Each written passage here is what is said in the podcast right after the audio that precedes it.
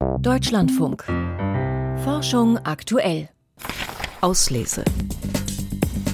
Naturwissenschaftliche Fach- und Sachbücher.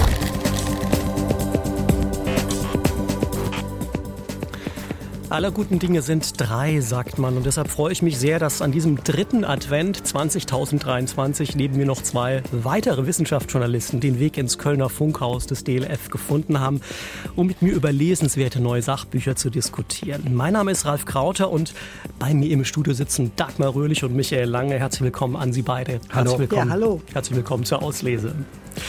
Liebe Dagmar, lieber Michael, wie immer so kurz vor Weihnachten wollen wir als DLF Sachbuchtrio natürlich noch ein paar Tipps für Buchgeschenke loswerden für alle, also die noch auf der Suche sind nach spannendem Lesestoff für sich oder vielleicht auch für andere. Für den Schwerpunkt der heutigen Sendung haben wir uns deshalb ein Thema vorgenommen, das wirklich jeden von uns angeht.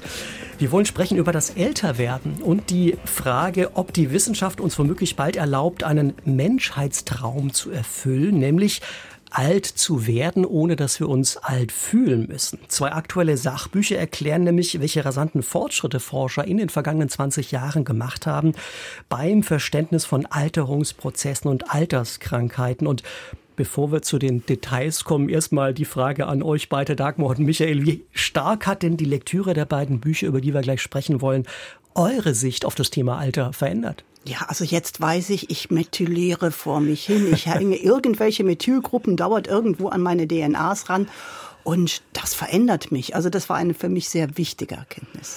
Ich habe einiges vorher schon gewusst, aber jetzt spüre ich es regelrecht. Es kann aber auch sein, dass ich jedes Jahr im Winter mich etwas älter fühle.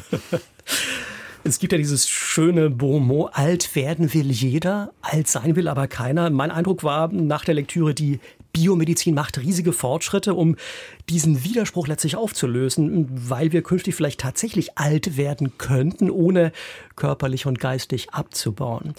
Buch Nummer eins, das dieses Narrativ auch befeuert. Das stammt aus der Feder des Wissenschaftsjournalisten Dr. Ulrich Bahnsen, der seit vielen Jahren Redakteur beim der Wochenzeitung Die Zeit ist.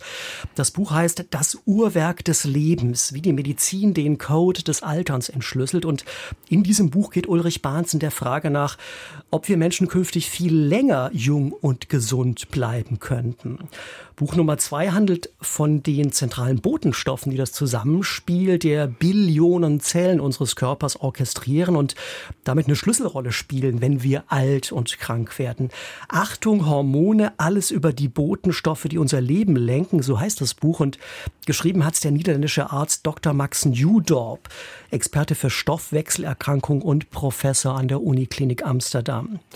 Legen wir los mit dem neuen Buch des Zeitredakteurs Ulrich Bahnsen, der vor seiner erfolgreichen Journalistenkarriere in Neurogenetik promoviert hat. Das Uhrwerk des Lebens, wie die Medizin den Code des Alterns entschlüsselt. Dagmar, Erzähl uns doch mal genau, worum es da geht. Ja, es geht um die Hoffnung, dass wir länger jung leben, ohne irgendwelche blöden Verschleißerscheinungen. Diese Hoffnung, die beruht jetzt nicht zuletzt darauf, dass inzwischen klar geworden ist, Altern, das ist nicht Verschleiß, da nutzt sich nicht irgendwas ab wie bei einem Auto, sondern das ist ein kontrollierter Prozess, der in jedem Organismus abläuft.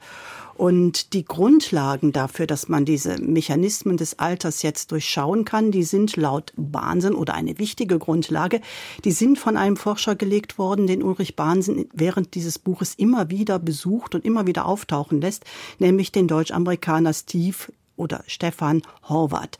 Der hat eine epigenetische Uhr des Lebens entdeckt. Also im Grunde genommen wie chemische Marker, die an irgendwelchen Genen abgelesen werden, verhindern, dass diese Gene abgelesen werden können oder eben auch nicht. Denn wenn sie sie besetzen, dann ist nichts mit ablesen. Und dieses Zusammenspiel von ich kann dieses Gen ablesen und ich kann dieses Gen nicht ablesen, das führt halt dazu, dass sich das Altern manifestiert. Es ändert sich nämlich im Laufe eines Lebens. Und ich habe auch gelernt, dass Säuglinge sehr schnell altern und das Alterungsprozess danach nachlässt. Embryonen sind wohl die am schnellsten alternden Lebewesen auf dieser Erde. Ja, diese Erkenntnis ist eine der Grundlagen für schwindelerregende Entwicklungen in der Alternsforschung. Und inzwischen geht es halt auch im Labor darum, Zellen zu verjüngen, also sie sozusagen in ein jugendlicheres Stadium zurückzubringen. Ob das jetzt immer gelingen wird, das ist die Frage. Ulrich Bahnsen hat für sein Buch jahrelang sehr intensiv recherchiert, Forscher besucht, ist tief in die Zähne eingetaucht. Und er erklärt halt auch, dass diese Forschung auch durchaus dadurch behindert wird, dass Altern immer noch als natürlich angesehen wird. Und das vergleicht er dann damit, dass man Krebs ja auch, das ist was Natürliches und trotzdem geht die Medizin vernünftigerweise dagegen vor mit allen Mitteln, die nur zur Verfügung stehen. Und das sei etwas, was auch fürs Altern gilt. Man könnte also die Alterung als eine genetische Erkrankung betrachten, als ein Bündel aus Pathologien durch Gene, die sich gegen uns wenden. Altern wäre eine Krankheit, wenn seine Ursachen als eine Form von biologischem Niedergang erkennbar wären. Und das ist ganz sicher so. Wenn man diesen Argumenten folgt, dann wäre es schon fast unsere Verpflichtung, das Alter in einer immer älter werdenden Menschheit zu bekämpfen. Wir müssen die rosige Brille der Tradition absetzen, lautet Jams Fazit, und Altern als das betrachten, was es ist, die größte aller Krankheiten. Es ist ein faszinierendes Buch, das einen wirklich mitreißt und man ist manchmal sogar versucht zu sagen, ach, sollte ich nicht vielleicht mal die eine oder die andere Substanz ausprobieren? Aber, naja, der gesunde Menschenverstand sollte schon dabei sein. Die Maus ist kein Mensch, der Mensch keine Maus und es gibt immer Nebenwirkungen und da weiß man noch viel, viel zu wenig drüber. Und Ulrich Bahnsen zieht letztendlich auch ein ganz wichtiges Fazit. Egal, wenn wir das mal schaffen, dass das Altern gut verläuft, ohne Krankheiten, sterben müssen wir trotzdem.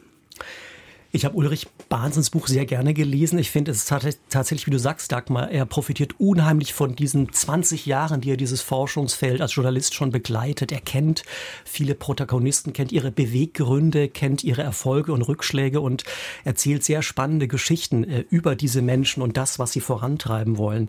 Bei mir ist zum Beispiel hängen geblieben, dass manche Tiere, wie zum Beispiel der Grönlandhai, über 500 Jahre alt werden können äh, und dass der Weg von gentechnisch getunten Methusalem-Mäusen, die es ja schon lange gibt, äh, über epigenetische Verjüngungskuren bei Menschen äh, zwar noch ziemlich steinig ist, aber prinzipiell eben doch irgendwann gelingen könnte. Ich habe auch gelernt, dass es heute schon Menschen gibt, die zum Beispiel die Diabetes Metformin schlucken, obwohl sie gar nicht zuckerkrank sind, äh, oder das Transplantationsmedikament Rapamycin, weil sie überzeugt sind, diese odablässig tickende biologische Uhr in unseren Zellen damit irgendwie beeinflussen zu können. Vielleicht klappt das ja. Ähm, ich finde Ulrich Bahnsens Faszination für diesen Boom der Alternsforschung springt wirklich rüber, obwohl er mir an manchen Stellen auch ein Tick zu euphorisch ist. Also ich habe bei der Lektüre auch an manchen Stellen doch Fragezeichen im Kopf und sehe viel Diskussionsbedarf, ob all dieser Fortschritte der Alternsforschung, Diskussionsbedarf, wo wir als Gesellschaft uns auch verständigen müssen, wollen wir das und wohin führt das eigentlich?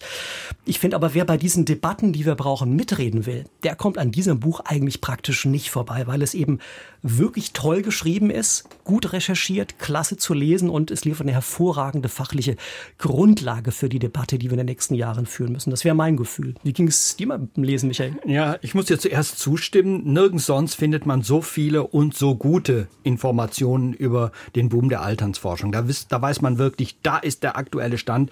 Ulrich Bahnsen ist ein intimer Kenner dieser Wissenschaftsszene. Das muss man ganz klar festhalten. Manchmal kommt vielleicht der finanzielle Aspekt etwas zu kurz. Interessant fand ich allerdings einen, einen kleinen Exkurs zur Firma Altos Labs. Das ist eine Firma, die hat ja. so viel Milliarden eingesammelt wie noch nie ein Biotech-Unternehmen zuvor. Also noch nie hat ein Start-up mit einem Versprechen so viel eingesammelt. Die haben kein Produkt, die haben nichts. Die sagen nur, wir wollen das Altern verstehen und dann bekämpfen, gebt uns Geld. Und ganz viele Milliardäre waren bereit, dafür Geld zu geben. Also da spielt sicherlich auch der Wunsch nach der Unsterblichkeit eine Rolle. Möglicherweise nur der Wunsch für einige wenige wird da in Erfüllung gehen. Es geht um die Erfüllung eines Menschheitstraums letztlich ja. Alles Wichtige zum neuen Buch von Ulrich Banzen hier und jetzt nochmal zum Mitschreiben. Das Uhrwerk des Lebens. Wie die Medizin den Code des Alterns entschlüsselt. Das Sachbuch von Ulrich Bahnsen ist im Quadriga Verlag erschienen. Es hat 240 Seiten und kostet 24 Euro. Im Buch von Ulrich Bahnsen spielen körpereigene Botenstoffe eine ganz wichtige Rolle, die das Zusammenspiel der Zellen in den Organen unseres Körpers steuern und regulieren. Und eine der Kommandozentralen dafür ist der Hypothalamus, der über eine Kaskade von Signalstoffen ganz viele Körperfunktionen reguliert, ohne dass wir das mitbekommen. Also Körpertemperatur, Energiestoffwechsel, Wasser, Haushalt, Appetitgefühl, Schlafbedürfnis.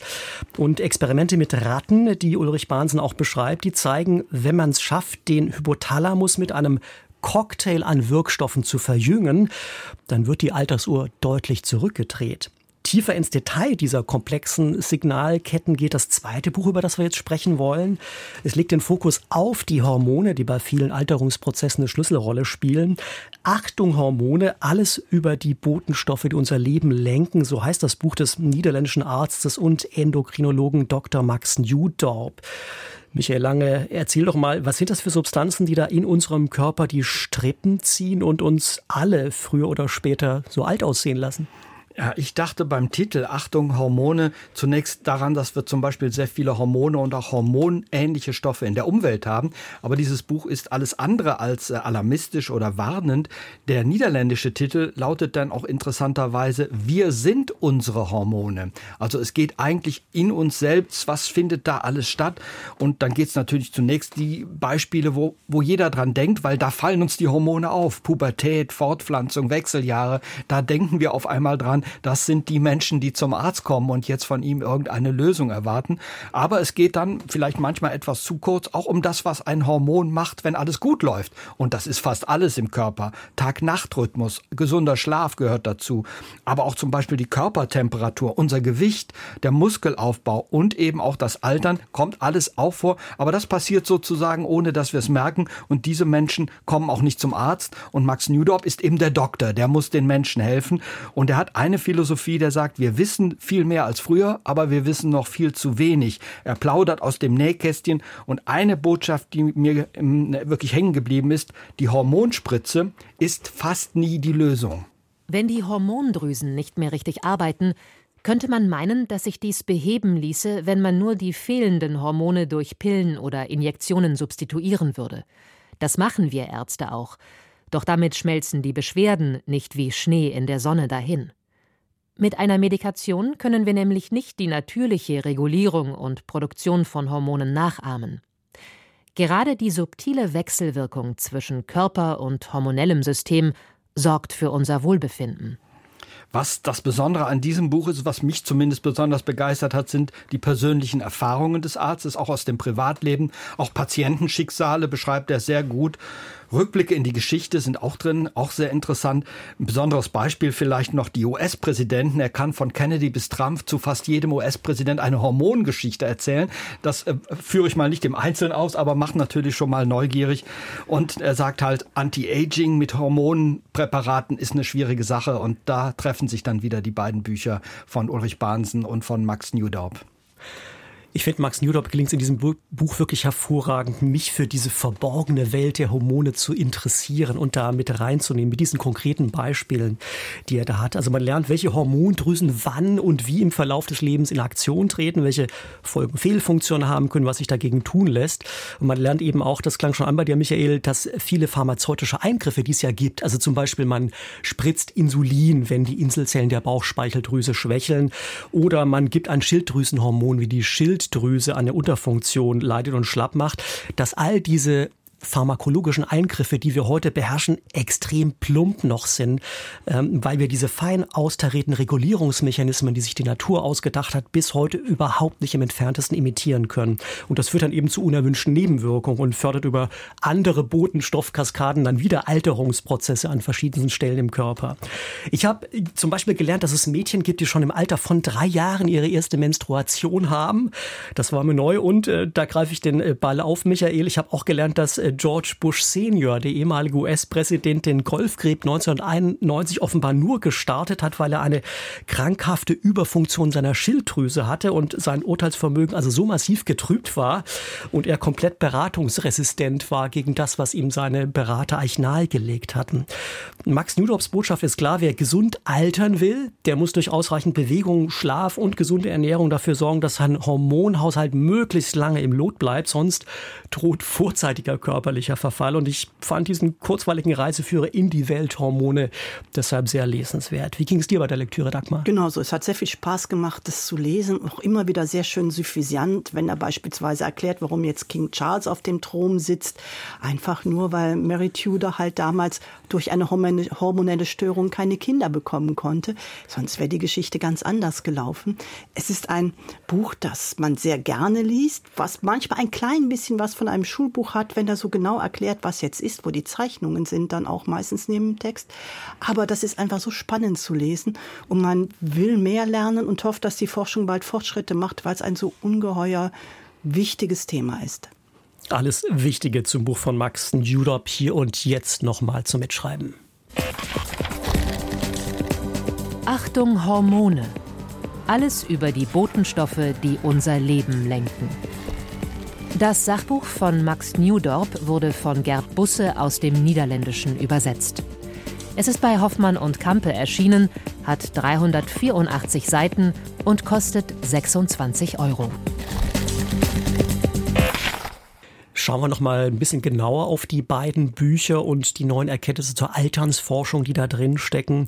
Im Buch von Ulrich Bansen spielt, das klang schon an, ein äh, Protagonist namens Steve Horvath eine wichtige Rolle.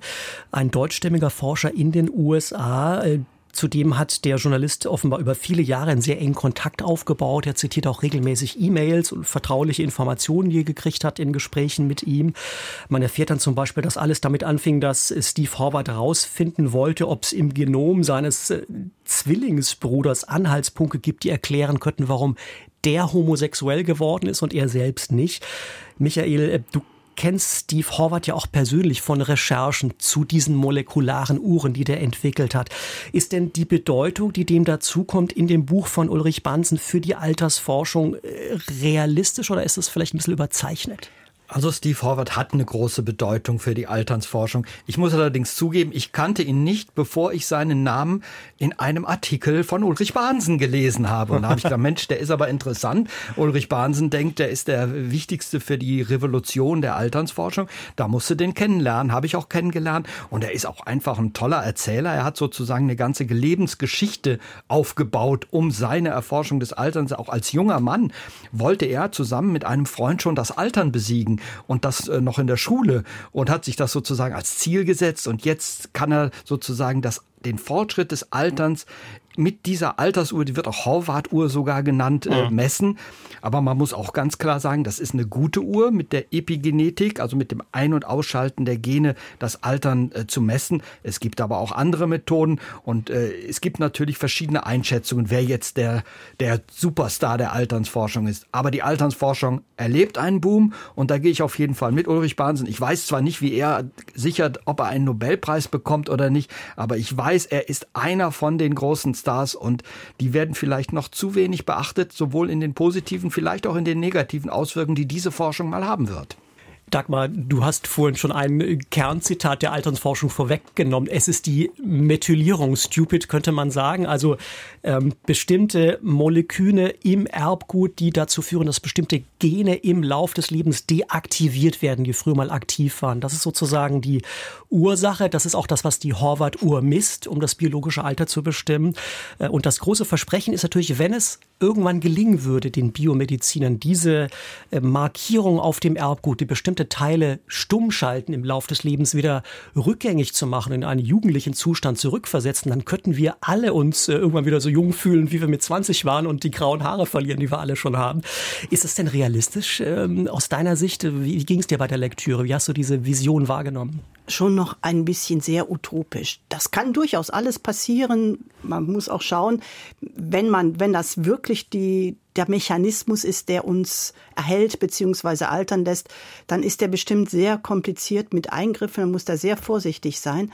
Aber das ist noch sehr weit weg alles. Michael, was meinst du? Ja, weg. ich denke, man weiß inzwischen, dass diese epigenetische Uhr eine Messmethode für das Altern ist. Ob sie die Ursache ist, da ist Steve Horvath von überzeugt. Ich denke, er hat auch Ulrich Bahnsen, den Autor dieses Buches, eindeutig überzeugt. Mhm. Aber alle seine Kolleginnen und Kollegen sind noch nicht überzeugt. Und nur wenn es die Ursache ist, bringt es ja was an der Uhr zu drehen und dann wird man jünger. Und das ist noch, finde ich, sehr weit weg. Da ändert sich viel. Die Wissenschaft ändert sich rasant. Und wer die Wissenschaft kennenlernt, lernen will, der sollte auf jeden Fall das Buch von Ulrich Bahnsen lesen.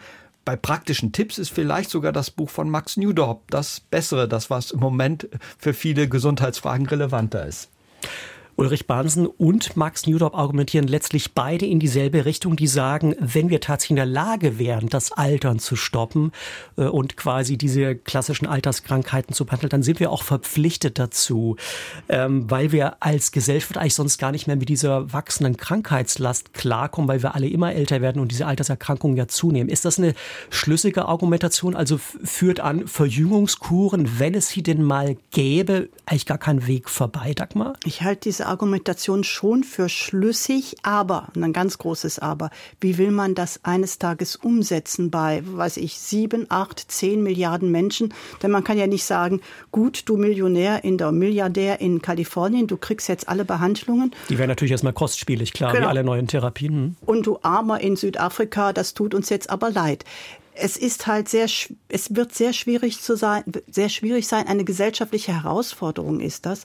Und die Frage ist, wie geht man das an? Nur wenn das Altern regulierbar ist und dann Leute lange gesund sind und lange aktiv bleiben können und lange auch beruflich aktiv bleiben können, dann ist das natürlich ein wichtiger Faktor für eine Gesellschaft, die immer älter wird. Ja, das ändert ja auch nicht nur unser Gesundheitssystem oder den Medizinbetrieb, das ändert die gesamte Gesellschaft. Und ich glaube, da ist man sich noch viel zu wenig bewusst. Ulrich Bahnsen stellt da richtige Fragen, aber er beantwortet sie dann auch nicht weiter. Er regt somit zum Nachdenken an. Aber ich glaube, wir werden eine andere Gesellschaft sein, wenn sich diese Wünsche der Alternsforscher in den nächsten 10, 20 20, 30 Jahren ja, erfüllen lassen, wenn wir das Altern wirklich kontrollieren können.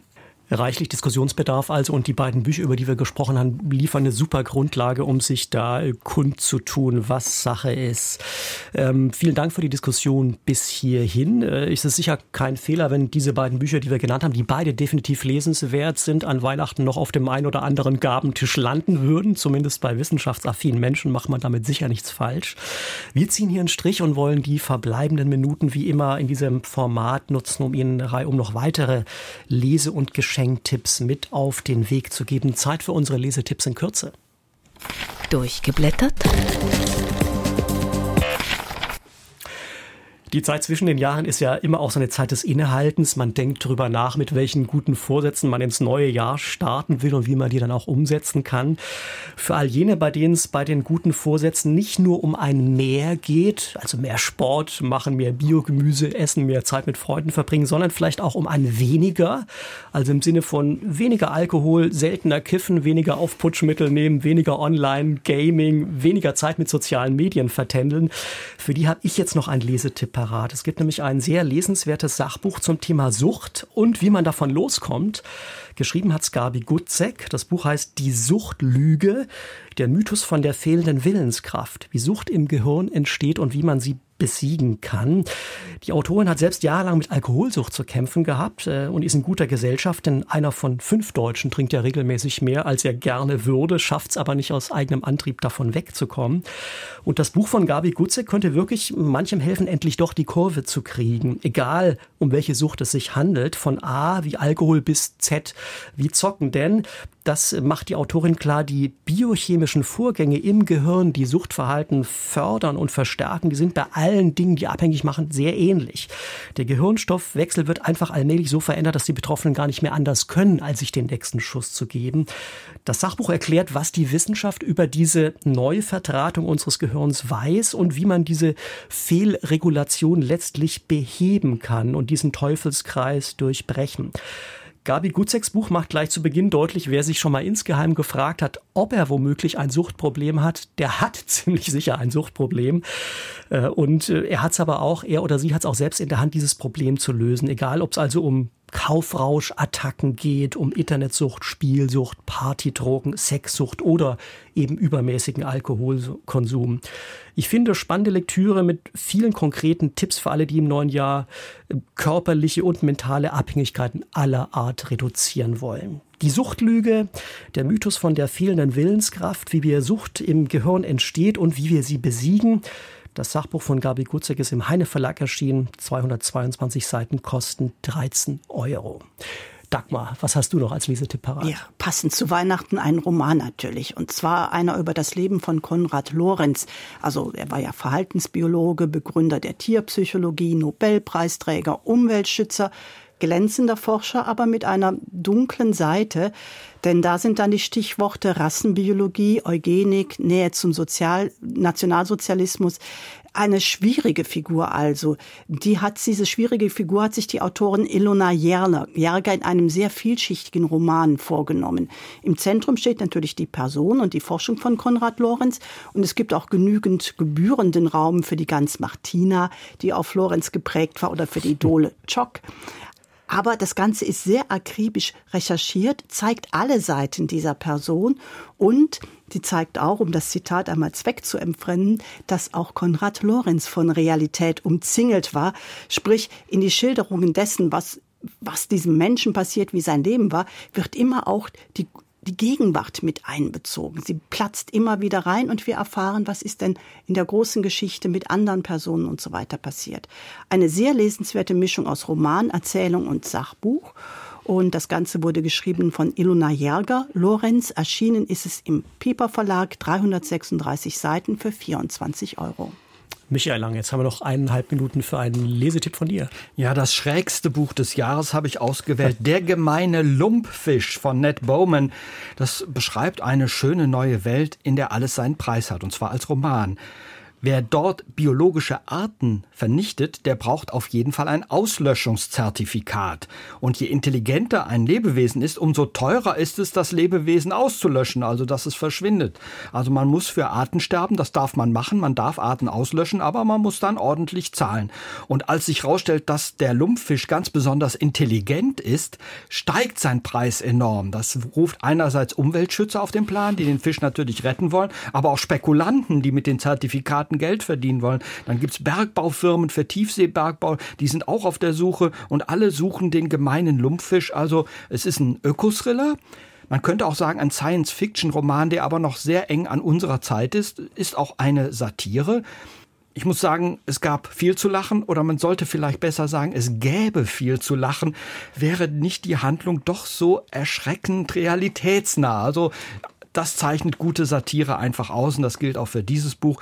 Es ist wahrscheinlich mit Grund das Wissensbuch des Jahres in der Kategorie Unterhaltung geworden dieses Jahr, ausgezeichnet von Bild der Wissenschaft, Der gemeine Lumpfisch von Ned Bowman, übersetzt von Marion Hertle, erschienen im Liebeskind Verlag. 380 Seiten kosten 24 Euro. Das klingt doch definitiv nach einem Geschenktipp. Vielen Dank, äh, Michael Lange. Vielen Dank, Dagmar Röhlich, fürs Bücherlesen, Rezensieren und Empfehlen.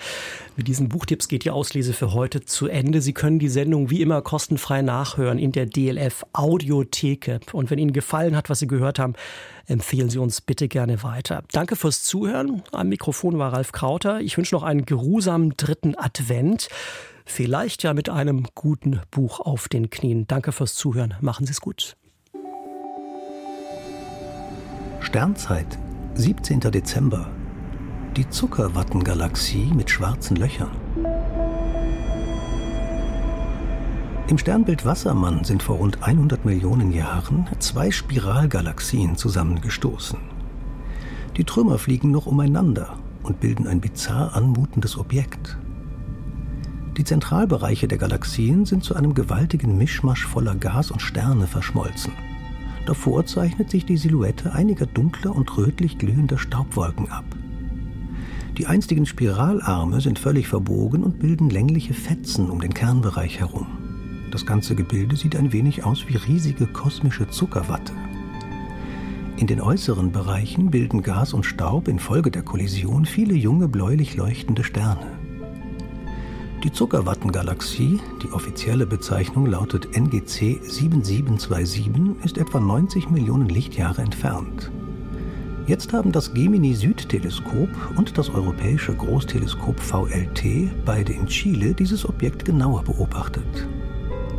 Im zentralen Gewimmel der Sterne kreisen zwei extrem massereiche schwarze Löcher umeinander. Das eine hat gut 150 Millionen Mal so viel Masse wie die Sonne, das andere nur sechs Millionen Mal mehr. Die beiden Objekte kreisen umeinander und kommen sich dabei immer näher. In einigen hundert Millionen Jahren werden sie verschmelzen und dabei extrem starke Gravitationswellen aussenden. In einigen Milliarden Jahren erleben unsere Milchstraße und die Andromeda-Galaxie so eine Kollision. Auch die beiden glühen wohl erst als Zuckerwatte auf, bevor später die schwarzen Löcher zueinander finden.